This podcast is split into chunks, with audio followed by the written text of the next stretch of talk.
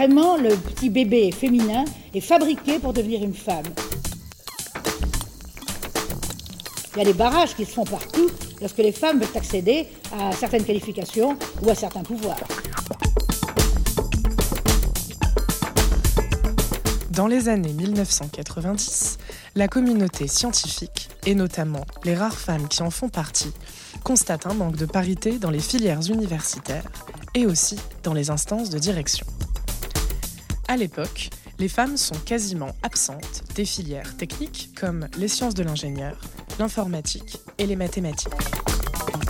Près de 30 ans plus tard, elles représentent moins de 30% des effectifs de ces trois filières. Alors, quel est le problème? Pourquoi les femmes sont-elles absentes de ces filières et quelles sont les conséquences de cette absence? C'est le thème de l'épisode d'aujourd'hui. Vous écoutez le podcast Science en mouvement d'elle.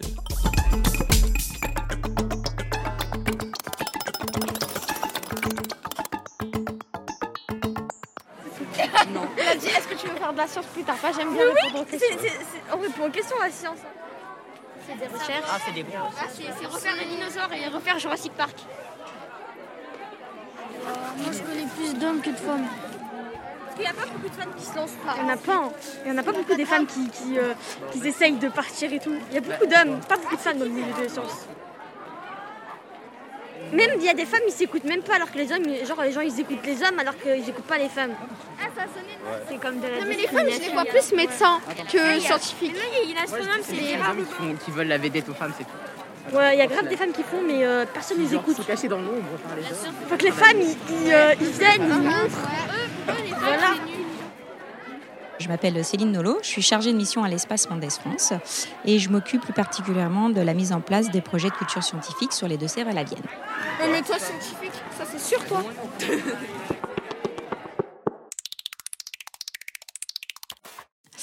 Je vais revenir sur ben, un peu l'historique de Femmes et Sciences. En fait, l'opération Science en mouvement d'elle, mais qui auparavant s'appelait Femmes et Sciences. Cette opération a été mise en place au tout début, euh, dans les années 2000. Et donc, euh, l'idée, c'était euh, de communiquer et d'informer en fait sur les métiers scientifiques et les filières, notamment à l'université de Poitiers. Et ça partait d'un constat euh, suite à un rapport du ministère d'une désaffection des jeunes filles vers les filières sci- scientifiques, alors qu'elles avaient des très bons résultats au niveau euh, baccalauréat scientifique.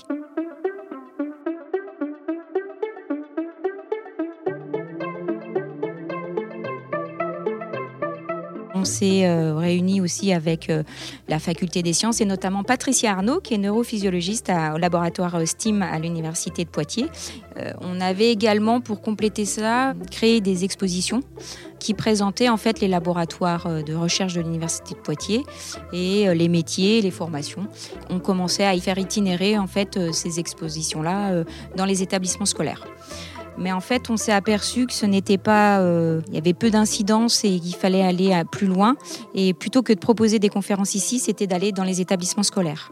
Dans les années 2010, en fait, euh, on a euh, commencé un peu à proposer aux établissements, alors plutôt collèges et lycées, d'organiser justement des, conférences dans les établissements scolaires.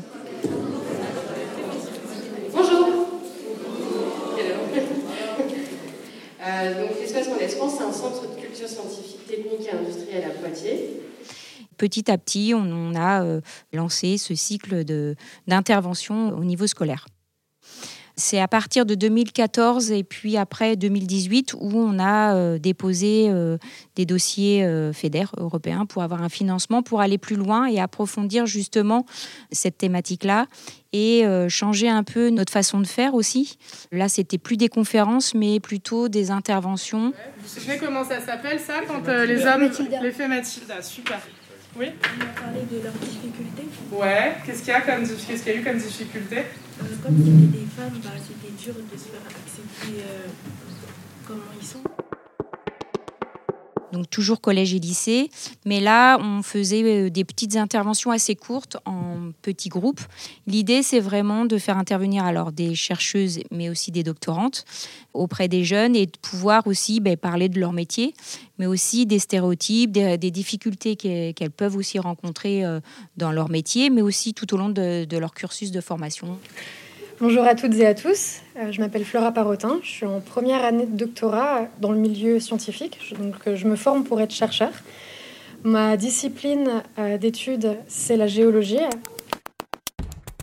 Depuis plusieurs années, on a très régulièrement des interventions comme ça euh, dans différents établissements scolaires sur euh, l'ex-Poitou-Charentes.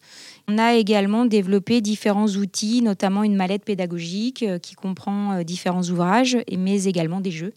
Les centres de documentation des établissements scolaires peuvent s'en saisir. Il peut y avoir aussi un travail avec les enseignants en amont ou après l'intervention en classe, mais aussi dans des bibliothèques, hein, pourquoi pas. Plus on démultiplie les outils, mieux c'est.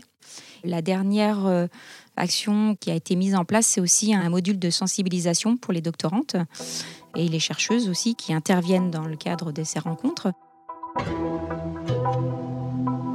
Mais pourquoi est-ce important de favoriser la présence des femmes dans les sciences? Euh, bah, je pense que comme ça a toujours, été en soi un métier, il y a majoritairement des hommes, les femmes, entre guillemets, euh, n'osent pas y aller par peur d'être euh, pas jugée, euh, d'avoir que des hommes. Ça va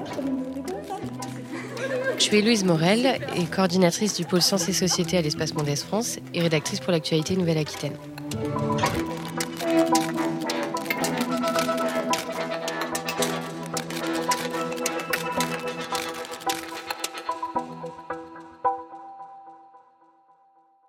Euh, la place des femmes et la diversité dans les sciences, pour nous, c'est une action qui a, vraiment du sens, puisque euh, les sciences sont majoritairement faites par des hommes blancs. Et euh, donc cela, ça pose des questions sur les conditions du débat scientifique et de la façon dont sont menées les recherches dans nos sociétés.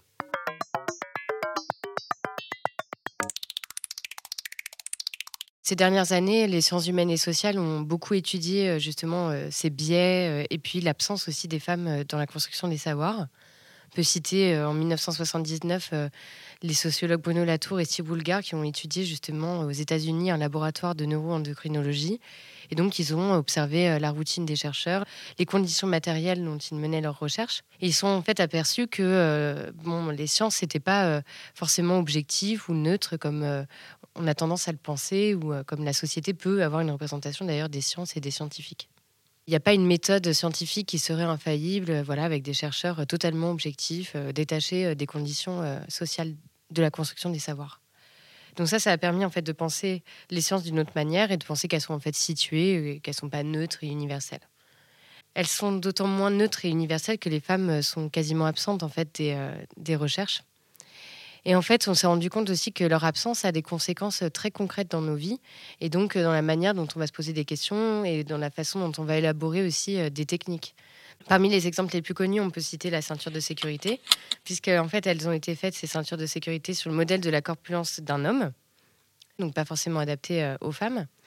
Et on a beaucoup d'exemples de ce type dans la médecine. Donc avec des médicaments qui, par exemple, ont été testés uniquement sur des cohortes de patients et pas de patientes, ou encore dans le diagnostic de l'AVC, où les femmes en fait sont sous-diagnostiquées, puisqu'elles n'ont pas les mêmes symptômes que les hommes.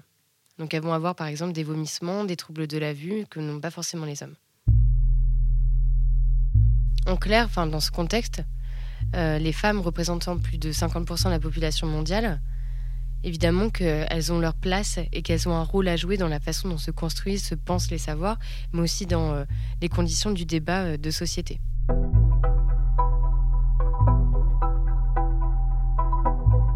Ces enjeux, ce ne sont pas particulièrement les membres de la communauté scientifique et technique qui les ont mis en lumière, mais un ensemble de disciplines qui ont travaillé spécifiquement sur ces problématiques avec une approche féministe des sciences et des techniques.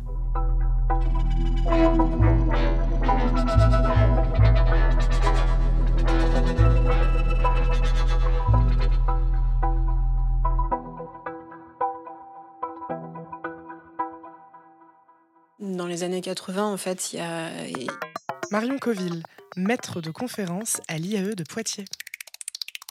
Euh, il y a deux chercheuses qui commencent à poser beaucoup de questions sur euh, justement la fabrication euh, d'effets scientifiques. C'est Sandra Harding et Donna Haraway. Sandra Harding qui pose justement beaucoup la question de À qui appartient ce savoir? Par qui est produit ce savoir scientifique? Où sont les femmes dans la production de, ce savoir euh, scientifique?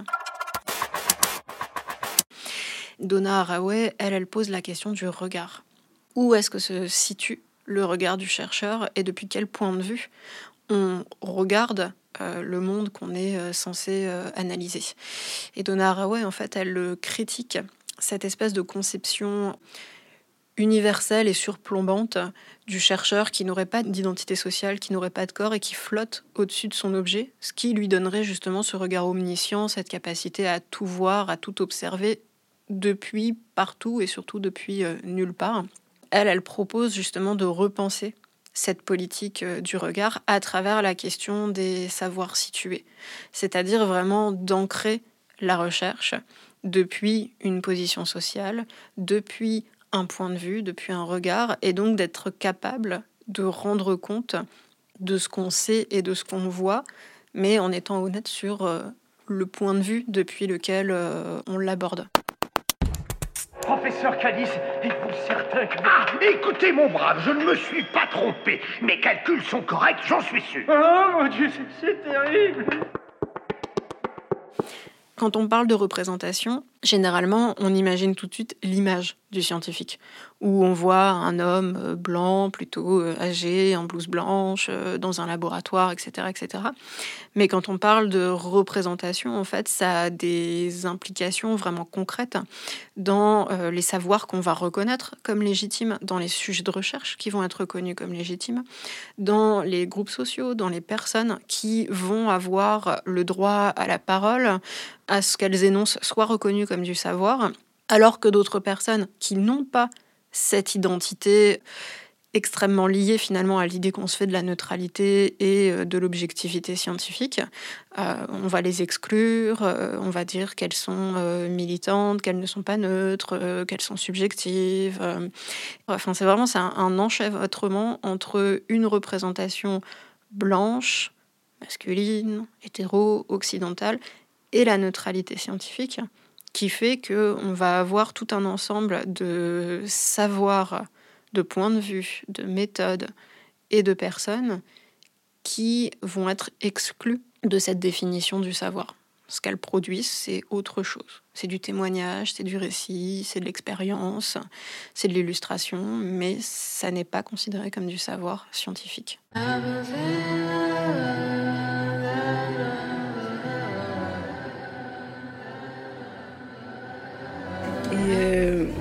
Pas trop se perturber, je sais pas comment dire, mais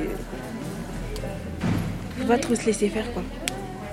Avoir son, propre, sa propre vue des choses.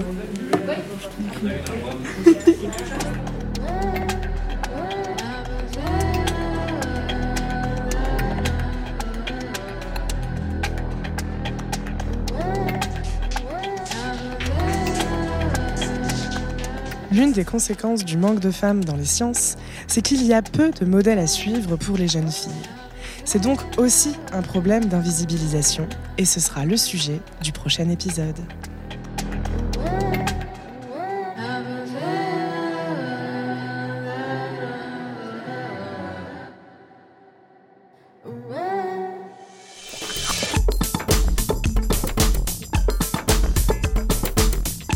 C'était Science en mouvement d'elle, le podcast dédié à la place des femmes dans les sciences de l'espace Mendès France. Retrouvez-nous sur toutes les plateformes de podcast en ligne et également sur radio.emf.fr.